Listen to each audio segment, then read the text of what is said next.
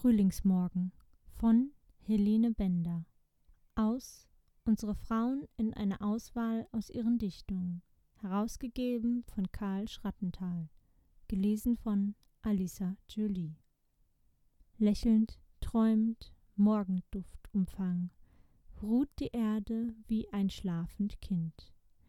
Erstes Frührot färbt die zarten Wangen, weiche Lüfte kosen schmeichelnd lind spielen flüsternd mit der schläfrin Locken, drein der Lenz die ersten Kränze flicht, schauern ihr ein Meer von Blütenflocken, heimlich über Schultern und Gesicht. Leise regt sie schon die schönen Glieder, zögernd schließt die Nacht der Träume Tor. Von den Bergen sinkt der Nebel nieder, flammend steigt im Ost die Sonn empor.